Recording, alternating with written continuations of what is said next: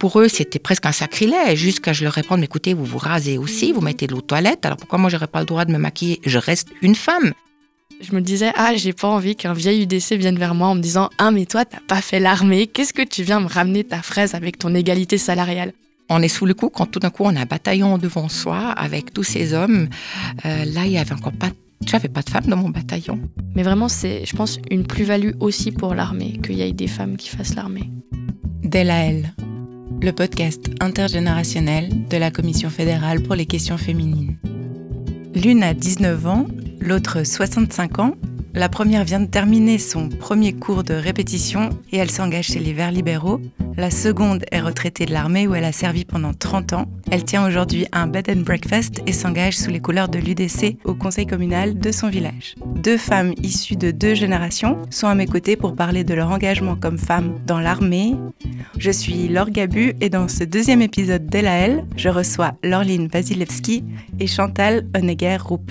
Bonjour à vous. Bonjour. Bonjour. Alors vous vous rencontrez pour la toute première fois et je me réjouis d'avoir pu vous réunir sur un sujet assez peu médiatisé que sont les femmes dans l'armée.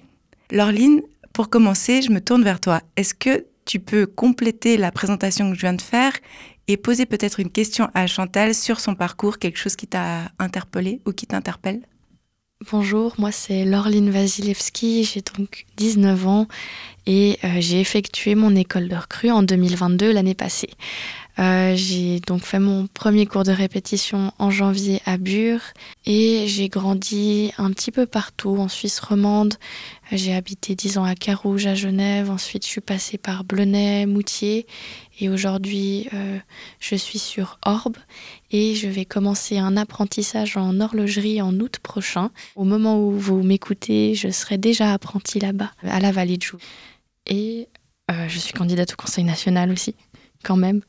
Chez les Verts libéraux. Voilà, exactement. Donc euh, sur la liste jeune pour le canton de Vaud. Du coup, je me tourne vers toi, Chantal. Une chose que j'aimerais bien savoir, c'est qu'est-ce qui a été le déclic pour toi le jour où tu t'es dit, bah ok, cette fois, je vais faire l'armée? Bon, je pense qu'il y a plusieurs facteurs. Un, c'était à l'époque, moi je sortais de, de, mon apprentissage comme infirmière en hygiène maternelle et pédiatrie à Zurich. Et puis là, automatiquement, les écoles étaient encore des écoles reconnues par la Croix-Rouge suisse et elles recrutaient les femmes pour le service Croix-Rouge qui faisait partie en principe de l'armée. Et puis, euh, c'est aussi le moment, euh, à cette période-là, donc euh, en 79, où on parlait beaucoup, beaucoup de l'égalité entre femmes et hommes. Et je trouvais qu'on parlait souvent ce qu'on a le droit d'avoir, mais peu souvent qu'est-ce qu'il faudrait faire. Et ça m'a vraiment poussé à de dire, bon, moi je me lance là-dedans. Et puis à cette époque, il n'y avait pas encore l'opportunité de faire vraiment l'armée comme on l'a fait aujourd'hui. Là, c'était dans le contexte du service complémentaire. Et par rapport à ton parcours, euh, qu'est-ce que tu pourrais rajouter, Chantal? Alors, euh, bon, je m'appelle Chantal, mais là, je viens de venir euh, vraiment ce que je suis d'origine, Honekorup, parce que des fois, on va peut-être entendre que je mets les charrues devant les bœufs. Je suis d'origine saint-galloise. J'ai fait toutes mes écoles en, en Suisse allemande, dans le canton de Turgovie. J'ai choisi la profession d'infirmière HMP pour euh, aller euh, travailler un peu partout. J'ai aussi été à Lausanne, j'étais aux États-Unis, à New York. J'ai atterri en Engadine. Et puis après, le parcours a complètement changé vu qu'on pouvait avoir la possibilité de devenir professionnel à l'armée, ce qui était tout nouveau. Et puis on m'a demandé et puis je dis pourquoi pas, j'ai fait maintenant quelques années dans ma profession, c'est le moment de changer. Et c'est en 86 que j'ai pris la décision. Et pendant 30 ans, j'y suis restée. Et puis, honnêtement, je regrette pas. Euh, c'était, je ne sais plus comme c'est maintenant, mais c'était pour moi une profession et puis un moment extraordinaire que j'ai bien aimé vivre. Et il y a une chose que tu m'as dite en préparant, c'est qu'en fait, tu étais la deuxième femme avoir été recrutée professionnellement dans l'armée et que la première a tenu euh, très peu de temps. Alors, oui, j'étais la deuxième qui était recrutée pour travailler avec des hommes. Il y avait déjà avant des, des professionnels, mais rien que pour les écoles à l'époque pour les femmes dans l'armée. Alors là, ben, elles étaient déjà environ cinq. Et puis moi, j'étais la seconde qui était recrutée pour donner des cours dans des écoles de recrues pour hommes. Et ma collègue, malheureusement, après deux ans, elle a lâché, puis elle a quitté. Et puis, euh, bon, on m'avait aussi plus ou moins après dit, oh, tu verras, tu vas pas tenir. Et ben bon, j'ai tenu 30 ans. Il faut croire que j'ai quand même un sale caractère. Et à la fin, tu as même dirigé un bataillon? Oui, j'ai dirigé un bataillon à un groupe d'hôpital. C'était une expérience magique. c'est, c'est, vraiment, c'est très... Ouais, euh, on est sous le coup quand tout d'un coup on a un bataillon devant soi avec tous ces hommes. Euh, là, il y avait encore pas j'avais pas de femme dans mon bataillon. Et puis voilà, ça fait un peu drôle. Et puis les deux côtés devaient se découvrir. Laureline a l'air impressionnée. Non, mais j'avais pas réalisé que tu avais été euh, à la tête d'un bataillon parce que quand je vois euh, bah, du coup euh, mon, commandant de batte au premier cours de répète avec toutes ses compagnies alignées pendant la remise du drapeau, je me dis ah oui d'accord Chantal elle était à sa place enfin entre guillemets. Et c'est vrai que même encore aujourd'hui au cours de répète on est peu de femmes. Enfin du coup je sais pas si j'ose le dire mais on est à 1% je crois aujourd'hui de femmes dans l'armée donc sur tout le bataillon, on était euh, peut-être 5-6 soldats et puis euh, dans ma compagnie, on avait deux lieutenants. Bon, je suis dans un bataillon d'infanterie. L'infanterie, c'est quand même déjà un peu moins euh, féminisé, on va dire. Il y a des bataillons où il y a, je pense, aucune femme, ça c'est clair. Et puis peut-être dans les bataillons d'hôpital, c'est peut-être un poil plus, mais c'est clair. Oui, je pense aussi. Mais je pense qu'effectivement, longtemps, il y avait encore d'abord, on ne pouvait pas faire accéder à tous euh, les troupes.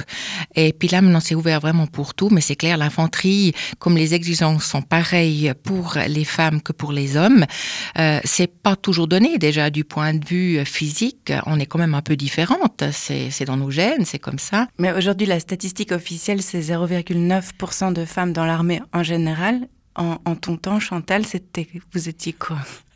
C'est une très bonne question. On ne sait plus. Alors, honnêtement, j'ai essayé de trouver, mais chaque fois qu'il y avait une femme qui, venait, ça faisait euh, la une des, journaux. Donc, on était vraiment très, très, très peu. La une des journaux, donc. Donc, tu as été dans le journal quand tu t'es engagée? je, euh, je, me suis retrouvée plusieurs fois, oui, euh, dans, dans les journaux. C'est pas forcément ce qu'on recherche préfère de rester un peu dans l'anonymat. Mais bon, euh, c'est clair. Puis aussitôt qu'on grade, ça devient encore beaucoup plus euh, euh, mis dans les médias, c'est médiatisé. C'est vrai que dans le journal, ils demandent tout de suite est-ce que vous avez envie d'être commandant de corps un jour. En fait, on a l'impression que ils posent, ils font un article plus sur l'événement que sur la personne elle-même. En fait, si c'était un homme bah, on n'aurait peut-être pas fait d'interview sur lui, parce que ça ça intéressait pas forcément ce qu'il faisait. Et là, c'est parce que c'est une femme, du coup, on, fait une interview. Est-ce que toi, tu as été aussi médiatisée pour... Euh, non, après, j'ai plus, j'ai plus été médiatisée par euh, la politique, mais c'est clair que sinon, en dehors des médias, c'est quelque chose qu'on nous demande très souvent en tout cas euh, mes camarades, euh, je veux dire, euh, c'est quand même une question qu'ils ont à chaque fois qu'ils nous voient. Enfin déjà, on est, on passe pas inaperçu, on peut pas rester dans l'anonymat. C'est comme si on avait un mouchard sur nous, quoi. C'est, on sait que c'est ah c'est la femme là qui passe. Je veux dire, malheureusement. Mais c'est clair que c'est une question, même au cours de répète, ça vient presque une personne par jour. Enfin peut-être j'exagère, mais. mais c'est quoi la question?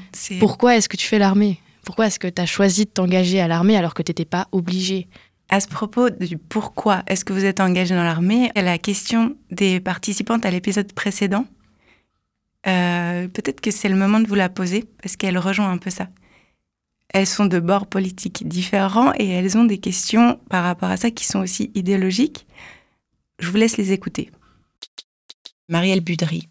Ça me fait tout de suite réagir des femmes qui acceptent l'obéissance euh, aveugle dans l'armée, qui euh, se mettent du côté de la des destructions, des guerres, de la mort. Je n'arrive pas à comprendre, je ne suis pas essentialiste, je dis pas que les femmes sont meilleures, je dis simplement si on a un brin de conscience, mais comment peut-on aller volontairement vers euh, l'armée?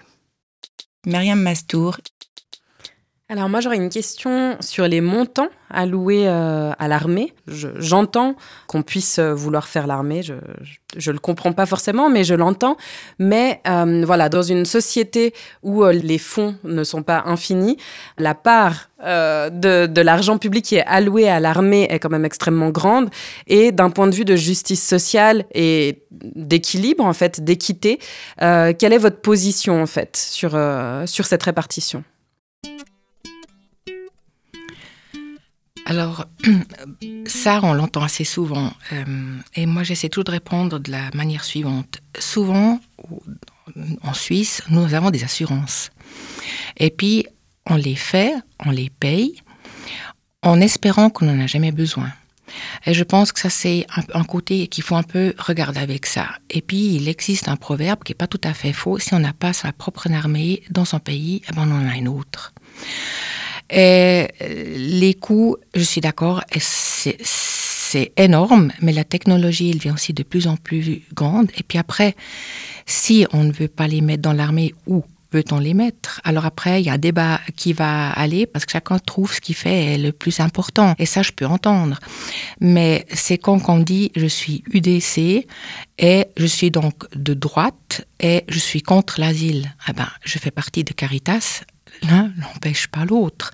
Au contraire, c'est ça l'être humain. Euh, j'essaye de, servir mon pays euh, dans toutes ses possibilités bénévoles. Et puis, euh, une partie, c'était l'armée. les troupes, moi j'étais dans les troupes sanitaires, ça, ça peut toujours être engagé. Puis d'ailleurs, on voit aussi, l'armée suisse est engagée aussi à l'étranger, surtout dans le côté humanitaire. Moi, je suis assez d'accord avec toi. C'est euh, le, jour où il y aura plus la guerre dans le monde. Euh, je veux bien qu'on repense l'armée, mais en fait, c'est pas le cas. Et puis, moi, ça me fait bien rire que les gens ils disent ah on n'a pas besoin, on n'a pas besoin, on n'a pas besoin. Mais euh, ils étaient quand même bien contents que pendant le Covid, on les mobilise. je veux dire, l'armée, elle sert pas non plus que à tirer sur des gens. Elle, elle, peut aussi être mobilisée lors de catastrophes naturelles, bah voilà pour le Covid. Donc ouais, moi j'ai de la peine avec cette. Enfin, je suis pas d'accord avec ce point de vue, je vais le dire comme ça plutôt parce que moi je pense que c'est comme tu as dit, comme une assurance. On ne sait jamais quand on en a besoin, on peut pas prédire le futur, on pouvait pas prédire la crise Covid. Et puis euh, c'est une immense école de vie. C'est un point commun à énormément de gens. Là, euh, je peux rencontrer quelqu'un qui a fait l'armée, bah, on va pouvoir chanter l'hymne national ensemble. On, le connaîtra les deux. On va pouvoir se dire ah oui, euh, il y avait, tu sais, le sergent-major chef quand il venait des fois. Enfin, on, a des anecdotes. En fait, on, a presque tous vécu peut-être ces, ces, mêmes anecdotes. Et c'est quelque chose qui, je pense, rassemble les gens, qui les fédère en fait. Comme on est une confédération de cantons, c'est vraiment dans notre patrimoine en fait. C'est une de nos valeurs et puis les, les hommes pour l'instant, enfin c'est vraiment, je, vais dire ça comme ça, mais la major, vu que c'est la majorité de l'armée, quand ils sortent de leur école de recrue ou leur service long ou, voilà, c'est pas les mêmes et pour beaucoup de gens, bah voilà, ils vont apprendre à faire leur lit à l'armée parce que bah on est encore dans une société qui euh, éduque les hommes et les femmes un peu différemment. Mais je pense que c'est vraiment aussi utile pour euh, les, personnes en tant que société, en tant que personne, quoi, aussi, mis à part le, côté guerre, etc. Et ça, je pense que ça serait une erreur que de l'enlever, en fait. Euh, je trouve ça génial. Et puis, j'aimerais quand même encore ajouter que c'est un endroit où on ne fait pas attention d'où tu viens, qui tu es, euh, quelle formation tu as. Tout le monde part au même endroit, à la même chose. Chacun doit se lever à même heure les, mêmes pauses, etc. Il n'y a pas de différence. Et ça, on voit en principe nulle part comme ça. Et puis, c'est un moment très fort. Bon, c'est un passage obligé pour certains, mais comme l'a dit Laureline, je trouve vraiment ça leur fait du bien. Et puis, même en hôtel, ben, euh, je l'ai assez vécu. Euh, des fois, j'avais envie de dire, mais on va d'abord prendre les mamans à l'armée pour leur apprendre comment ils doivent euh, faire l'apprentissage à leur fils pour qu'ils ne soient pas trop perdus quand ils viennent chez nous. Puis c'est un peu rigolo parce que j'étais éduquée différemment.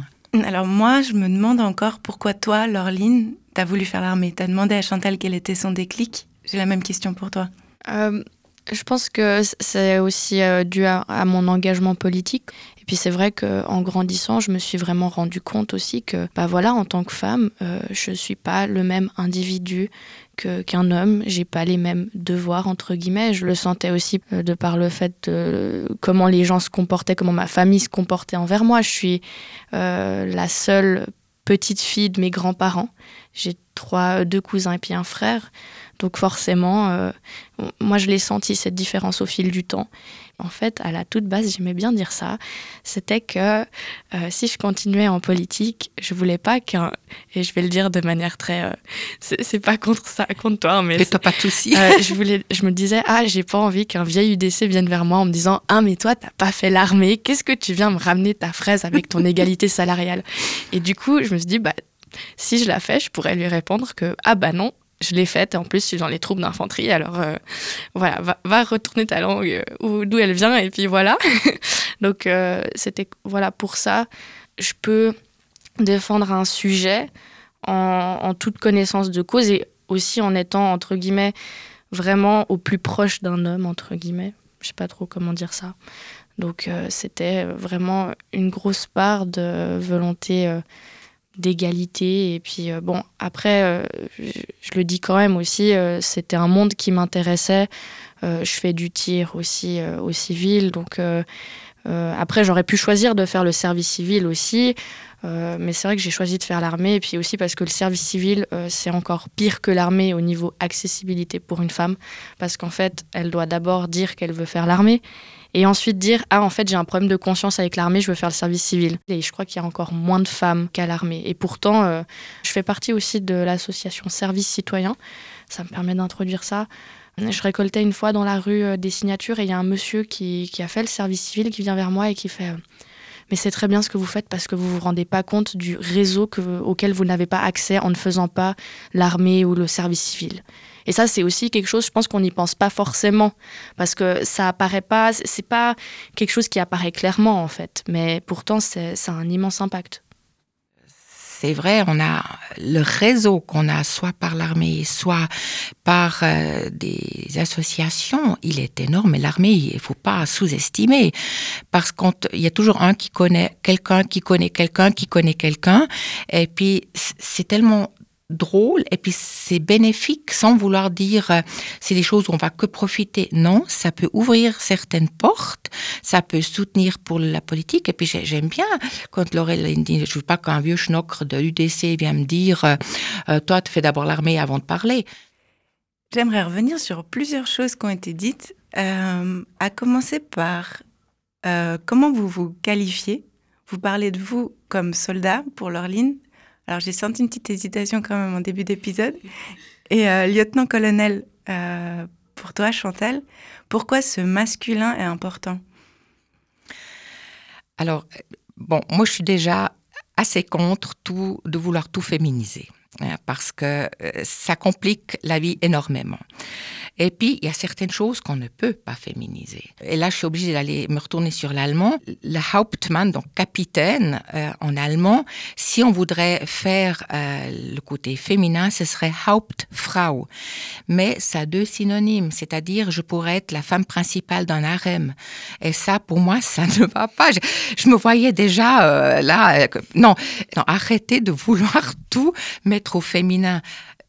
Mais du coup, oui, pour répondre. Alors, la petite hésitation, c'est parce que je voulais que ça soit clair pour euh, ceux qui nous écoutent que c'était six soldats femmes dont je parlais. Mais c'est vrai que bah, moi, quand je me présente ou que je dis mon grade, pour moi, je suis soldat parce que, en fait, je suis pas. Euh, je, sais pas, c'est pas une, quelque chose à féminiser. C'est, je, suis une certaine chose, un certain euh, grade, j'ai de certaines capacités dans l'armée voilà, je suis soldat. Euh, je vois pas l'utilité en fait de féminiser ça. Après, si euh, s'il y en a qui veulent le faire, moi ça me dérange pas. Chacun fait comme il veut. Je trouve qu'il n'y a pas à avoir de finalement de, questions, de discussions ou par rapport à ça. On fait tout un plat autour de ça pour pas grand chose en fait. Tout à fait. On, et on est tous à égalité. Ok, on va rester sur le choix personnel. Et euh, revenir sur l'uniforme. On a parlé du fait que tout d'un coup, ben, d'être une femme à l'armée, ça attire beaucoup l'attention. Hier, énormément, si j'ai bien compris, et aujourd'hui encore quand même passablement. Comment c'était pour toi, Chantal, de mettre ton uniforme de l'armée et d'aller prendre le train en 1970 et des poussières? oui, c'était en 79. Alors, je dois avouer qu'à l'époque, là, on n'avait pas encore le TAT, donc la tenue d'assaut. Euh, on avait simplement la tenue de sortie, la tenue de travail qui était presque identique. Et puis euh, là, euh, on portait encore des jupes. Euh, et puis des chaussures brunes, une, uniforme horrible. Et puis là, j'ouvre quand même une parenthèse, les uniformes en Suisse, ils sont vraiment pas forts, mais bref. ça, c'est une chose. Alors, ça faisait déjà très space, et puis le chapeau, c'était un machin avec, avec des oreilles. Non, mais j'avais l'impression d'être un teckel quand je l'ai mis. Bon.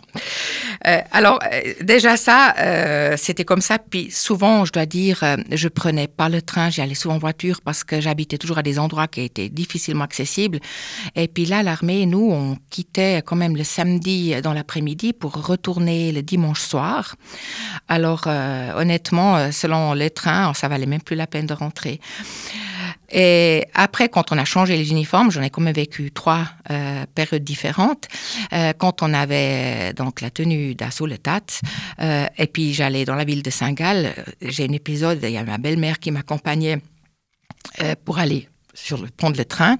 Et puis, à tout moment, elle me dit, mais tu, tu vois, les gens, ils se retournent, ils te regardent, mais c'est inadmissible. Je dis, oh, tu sais, moi, j'y fais même, j'y prête même plus attention.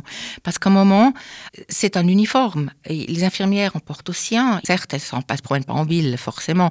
Mais j'ai dit, après, c'est aussi une certaine fierté que j'ai eue de pouvoir porter cet uniforme. C'est quelque chose qui a une grande importance. Et ça, je suis hyper d'accord avec toi moi aussi, j'étais aussi très fière euh, de pouvoir porter cet uniforme. Et puis, ça veut aussi quand même dire beaucoup. Ça montre aussi en tant que femme un peu le parcours qu'on a derrière soi. Euh, le parcours du combattant même, je dirais, qu'on a derrière soi, parce que nous, on n'est pas obligés. Donc, pour se mettre dans la boucle, c'est des fois un petit peu compliqué. Et puis je pense encore plus pour toi euh, à l'époque. Après, j'avais plus l'impression que les gens se retournaient parce qu'ils voyaient un militaire. C'était plus ça parce que euh, même moi, euh, quand je vois un militaire, ça, ça, me rappelle quelque chose. Quoi. Ça me fait un petit pincement au cœur. Je me dis, ah oui, c'était moi il y a une année presque. par rapport aux uniformes, ça me fait penser une petite anecdote. C'était en début d'école de recrue. On avait reçu des slips pour hommes.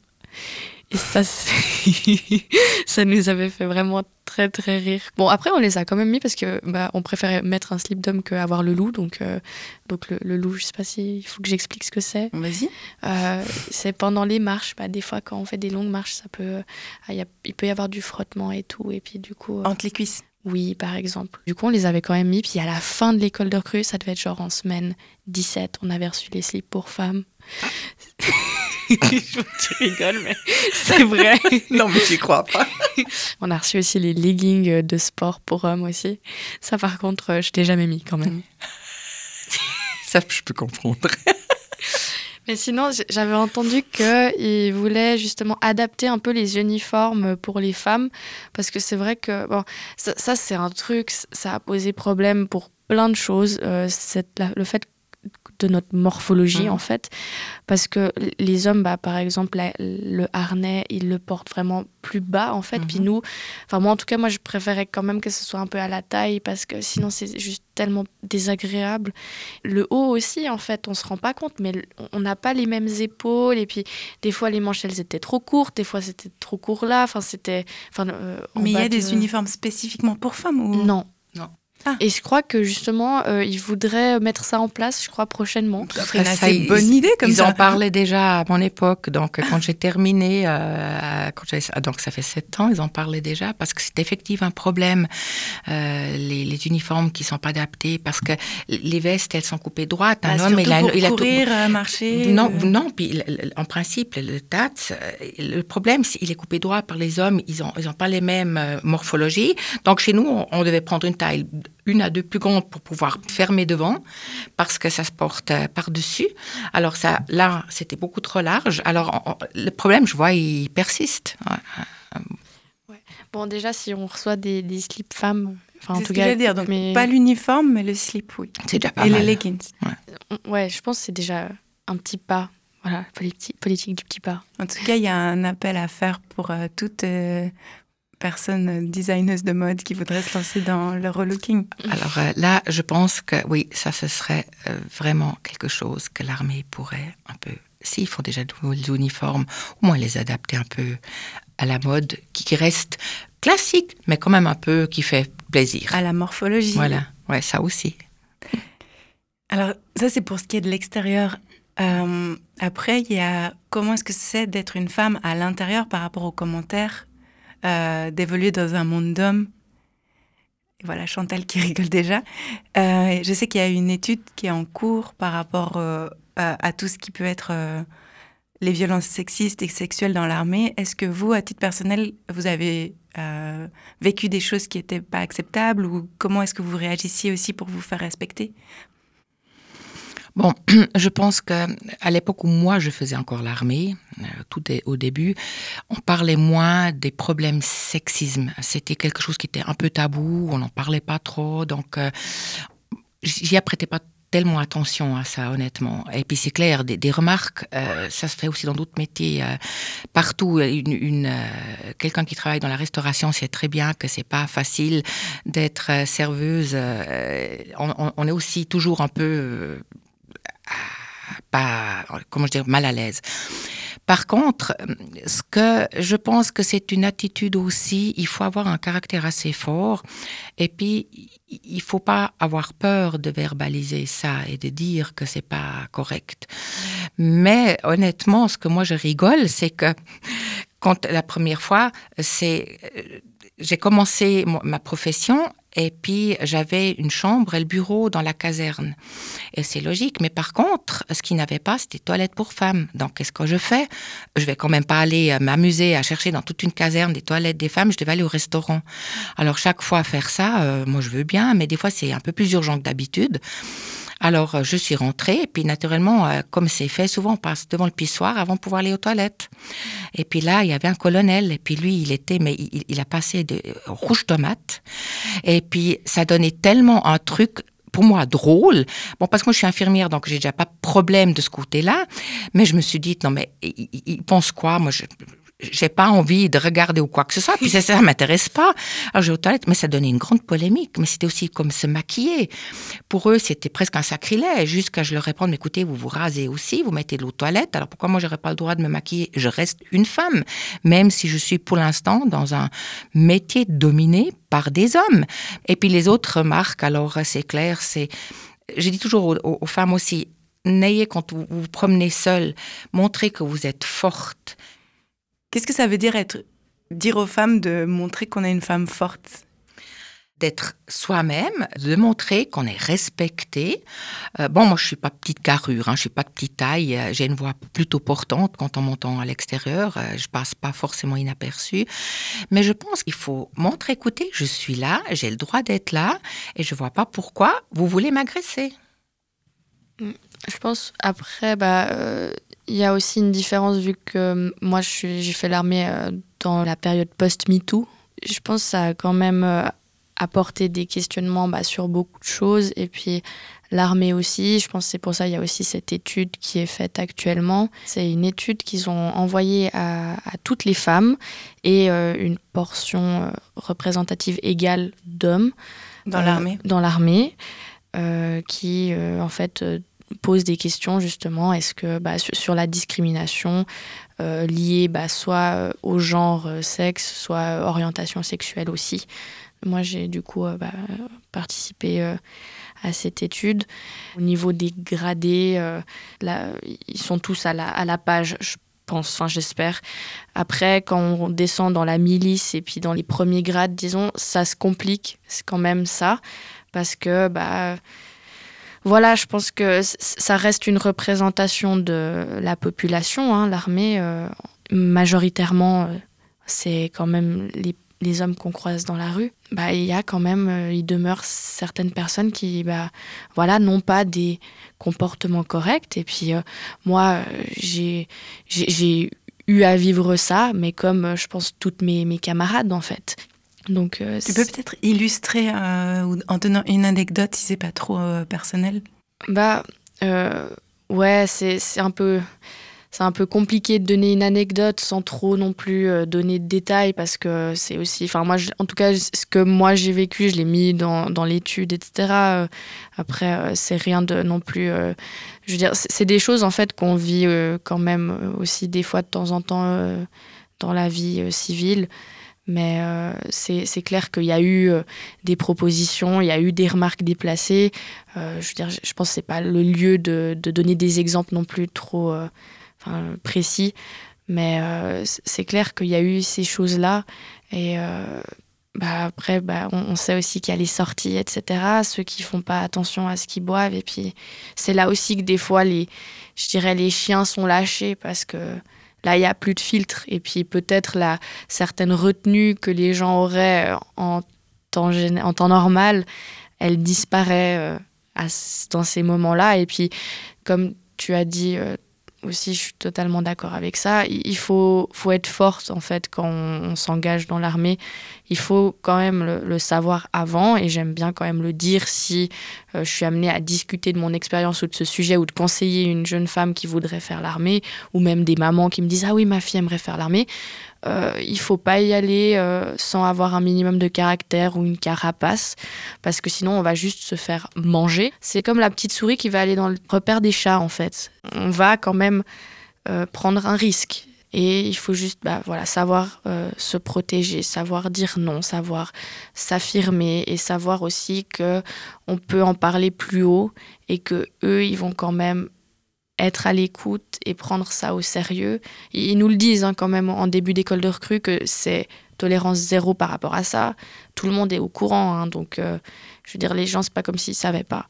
Est-ce que tu as pu utiliser ces outils que tu es en train de décrire? Par exemple, aller en parler plus haut, te sentir entendu? Oui, alors euh, moi j'ai pu en parler, puis après déjà aussi rien qu'à nos sergents femmes en fait, euh, on peut, je dirais, elles ont quand même, elles sont quand même passées par là. Avant d'être sergents, elles étaient euh, recrues et soldats, donc et même les lieutenants, hein, donc ça c'est, c'est, moi en tout cas je, je, me suis sentie quand même à pouvoir en parler.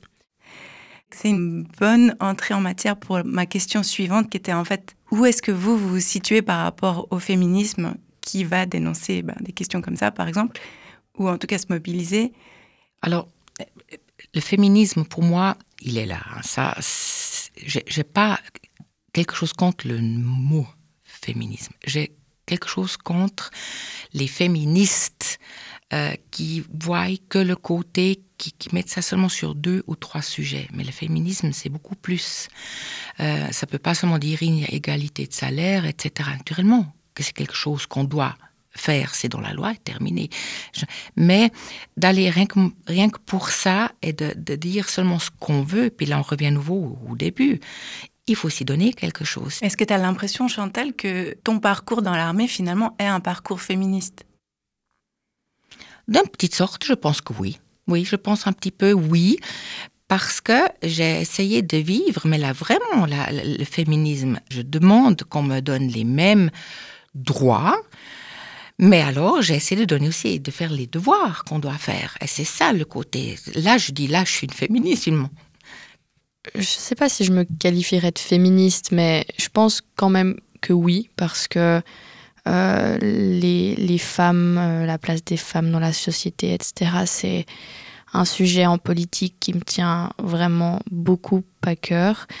Moi, ce qui me dérange aujourd'hui, c'est que ça s'est fait un peu récupérer par euh, la gauche. Et c'est pour ça que je trouve qu'en tant que femme qui n'est pas forcément à gauche, après moi je suis plutôt au, centre, donc euh, voilà, on, a de la peine à trouver notre place là-dedans. Mmh. Parce que, en fait, nous, on a des fois un avis qui n'est pas euh, celui de la majorité. Et, c'est vrai qu'il bah, y a eu aussi une étude qui est sortie, je crois que les jeunes femmes ont plus tendance à s'engager à gauche que les jeunes hommes. Et j'ai un peu peur de ce fossé qui commence à se créer entre femmes, hommes, générations, etc. Parce que ça va juste en fait desservir notre cause. Par contre, quelque chose que je condamne euh, très fermement, c'est les femmes. Alors oui, on peut être une femme de gauche, être une femme de droite, etc. Mais certaines femmes, désolé de nouveau UDC, qui lancent des initiatives euh, pour restreindre l'accès à l'avortement en Suisse en 2023. Et ça, je trouve que c'est pas normal. Et c'est pour ça qu'on a quand même encore besoin de femmes qui descendent dans la rue Parce que comme on le voit aux États-Unis et comme on le voit dans d'autres pays, l'accès bah, à l'avortement, pour prendre cet exemple-là, il tient des fois qu'à un fil et il y a une épée de Damoclès au-dessus de notre tête. Et ça, ça me fait franchement peur parce que à la moindre crise ou à la moindre guerre, les droits des femmes, ils peuvent être balayés de la carte en fait. T'as presque cité Simone de Beauvoir. J'ai pas fait exprès. non, mais, mais je pense effectivement, euh, la question de l'avortement, moi je ne comprends pas. Euh, chez nous, c'est fait, c'est discuté, on a voté là-dessus, c'est pas une chose où on revient en, retour. Puis j'aime bien que toi tu dises, euh, oui, il y a des jeunes, et puis je me situe au milieu. Moi, je dis toujours, je suis UDC-PAI, mais je suis plutôt du côté gauche que du côté droite. Alors souvent je me retrouve avec mes collègues des autres parce qu'on a les mêmes idées, on n'est pas les extrêmes qu'on a dans chaque parti et c'est ça qui est toujours dangereux. Donc on est parti quand même de votre lien avec le mouvement féministe pour arriver à votre engagement en politique. Je pense que parce que c'est aussi peut-être euh, d'une certaine manière pour ça que je me suis engagée aussi en politique parce que j'ai vu qu'il y avait du travail encore à faire et puis pas rien que pour reparler de l'avortement, c'est aussi pas dans la Constitution. Hein. En mmh. soi, c'est encore, mmh. euh, c'est juste dépénalisé. Mais mmh. voilà. Et, et c'est en discussion actuellement. Euh, tout à l'heure, Laureline, tu parlais de tes frères et tes cousins. Et ça m'a fait penser à l'enfance et justement à comment est-ce qu'on sociabilise les enfants. Est-ce que vous aviez des jouets enfants qui étaient peut-être différents que des jouets de petites filles? Est-ce que vous jouiez aux soldats ou au camion ou est-ce que déjà à ces âges-là, il y a eu une influence ou rien à voir? Moi, il y a une chose, c'est que j'ai parlé de ma grand-maman euh, maternelle qui, euh, justement, a peut-être fait un peu une différenciation euh, avec moi et mes cousins et, mon frère, mais elle a fait l'armée aussi. bon, du coup, en tant que infirmière. Euh, c'était, je crois, seulement 3-4 semaines. Euh, j'imagine un peu comme toi, en fait. Oui, tout à fait, c'était service Croix-Rouge. En, fait, elle a fait ça. Et puis, euh, je crois que je l'avais encore jamais dit. Et je pense que c'est quand même important de le dire pour moi. Enfin, je ne l'ai pas fait à cause de ça ou grâce à ça, mais bah, voilà, je pense on a une lignée de femmes fortes peut-être dans ma famille. Et puis mon, mon arrière-grand-père, donc son papa, était lieutenant-colonel aussi. Mm. Donc voilà, je pose ça là. Mais du coup, pour répondre à la question, euh, moi, j'ai pas, euh, j'ai pas eu de jouets particuliers. J'ai eu des jouets de filles entre guillemets. Après, euh, j'ai eu des Lego. je veux dire, j'ai joué au train, etc. Je pense pas que au, niveau des jouets, mon enfance était très genrée ou marquée d'un certain côté ou d'un autre. après. Ouais, non, j'ai eu des robes, j'ai pu mettre des pantalons. Enfin, c'est... Moi, je pense que j'ai eu une enfance assez normal, encore quand même bah, une enfance dans les années 2000, etc. Donc euh, quand même où c'est pas encore trop la question qu'on se pose au niveau de est-ce que ça c'est genré ou pas. Euh, après mon frère il a pas eu euh, de poupée, ça ouais ça c'est assez clair quand même. Enfin peut-être aujourd'hui ça, bah, moi j'espère qu'aujourd'hui ça change quand même. Et ton frère il va faire l'armée? Alors lui, il aimerait bien faire l'armée, ouais, puis euh, de toute façon je l'y encourage. Là, il a eu la journée d'information euh, euh, le jour de son anniversaire en mai, ou c'était juste un jour avant, juste avant ses 18 ans. Et puis, bah, ce qui est bien, c'est que du coup, je peux un peu le conseiller. Et puis aussi, je sais de quoi il faut se méfier, entre guillemets. le recrutement, je l'ai passé, donc ça, c'est... Enfin, je suis contente de pouvoir jouer ce rôle-là parce que mon papa, il est il a fait l'armée aussi. Euh, il s'est fait naturaliser et il a fait l'armée ensuite. Et euh, mes deux cousins, il y en a un qui est inapte et le deuxième, mais il veut peut-être faire, je crois, le service civil. Et le deuxième, il sait pas trop encore. Ok. Mais donc, de ma question sur les jouets, on voit quand même que c'est une histoire de famille. En tout cas, tu avais des modèles euh, même féminin, de femmes à l'armée. Oui, exactement. Je pense que ça, le, terme modèle, il est, il est assez juste. Et puis en fait, qu'au final, il y a une ouverture aussi de, mhm. à ça. Euh, bon, au début, mon papa, il n'était pas forcément hyper motivé. Il disait que c'était une perte de temps, etc. Maintenant, euh, il est très fier aussi. Mais le, le, fait que dans la famille, il y ait des personnes qui soient engagées à l'armée et qui ont mis du temps là-dedans, entre guillemets, c'est connu et il y a une certaine ouverture. Et puis c'est pas c'est pas quelque chose de trop incroyable non plus même si c'était quand même un petit peu le cas que je dise bah je veux faire ça en fait. Et chez toi Chantal, c'était comment? Alors euh, moi j'ai un grand frère, lui il a fait l'armée, il a aussi gradé, mon papa a aussi fait l'armée. C'était toujours une expédition quand il devait prendre ces grandes malles noires, lourdes, qui étaient dans les corridors, qu'on devait mettre les habits, etc. Donc, puis ils n'avaient pas le droit, puis c'était vraiment un pactage très spécial. Donc, nous, j'ai vécu déjà l'armée à la famille, euh, je savais, c'était pas inconnu. Puis j'avais une cousine, ma maman, qui a fait le service complémentaire féminin, et puis la caserne était à Bernrhein, à Kreuzlingen. Et puis on allait toujours la voir quand elle était là-bas, ça, mais simplement parce que c'était une cousine de ma maman. Et puis, euh, pour moi, ça se posait pas la question est-ce que je vais faire de l'armée ou pas à l'époque? C'était, c'est venu avec, avec le temps. Et puis pour les jouets, je pense que nous, on a grandi à la campagne, donc nous, on était des enfants surtout de dehors. Alors on jouait euh, police, euh, gendarme ou brigand, et puis on, se faisait des pistolets en, bois ou je ne sais pas quoi. C'est, mais jouer avec les poupées, le train de mon frère.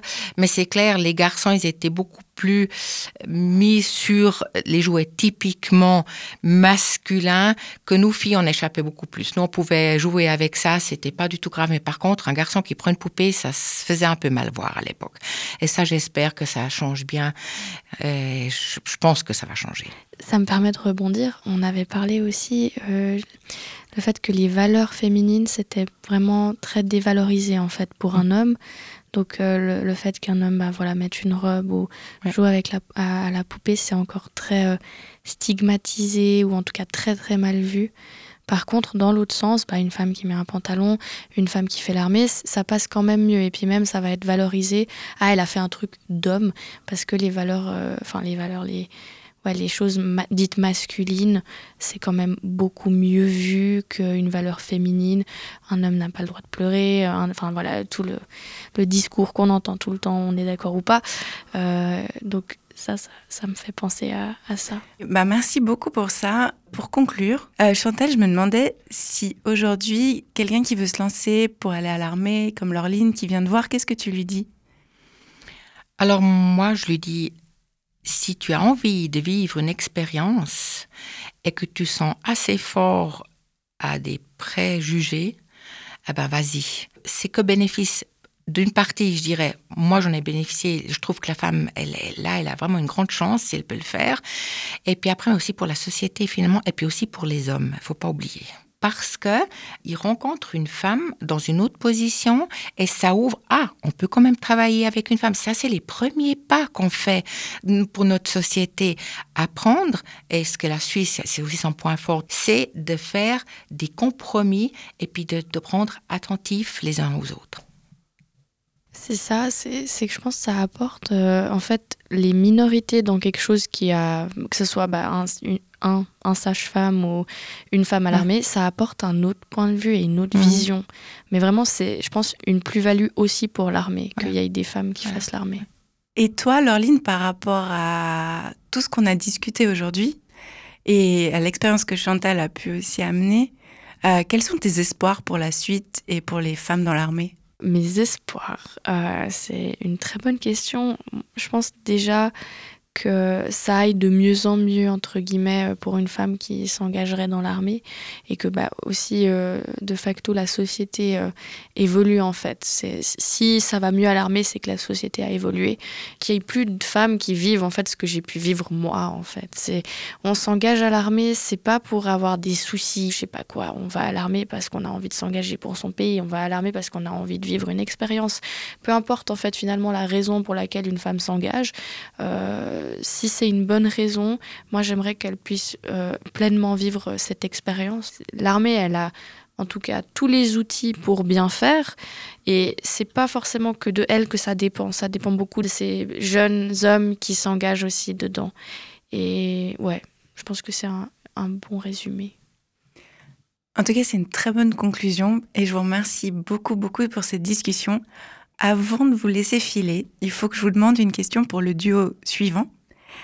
Euh, dans le prochain épisode, je reçois deux militantes en santé sexuelle, une jeune de 29 ans qui s'appelle Maïva Badré et qui est doctorante en biologie et éducatrice à la vie affective et sexuelle, et Rina Nissim qui a elle 70 ans, qui est naturopathe, auteur et euh, également euh, activiste. Est-ce que vous auriez une question à leur poser? Oui, du coup, on s'est concerté Et euh, on s'est dit qu'on allait euh, leur poser euh, comment responsabiliser les hommes par rapport à la contraception et puis de manière plus globale à la charge mentale, physique et financière liée à celle-ci. Merci beaucoup. Alors je me charge de leur poser la question.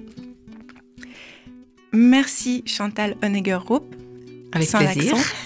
Merci beaucoup Lorline Vasilevski. Merci bien. Merci. C'était Delaël, le podcast intergénérationnel de la Commission fédérale pour les questions féminines, avec Lorline Vasilevski et Chantal Honegger-Rupp. Production audio sensible, réalisation et entretien Laure Gabu, musique Christina Baron, mix Julien Matet, assistante Erika Berazategui. Retrouvez tous les épisodes en français et en allemand sur comfem.ch. À bientôt!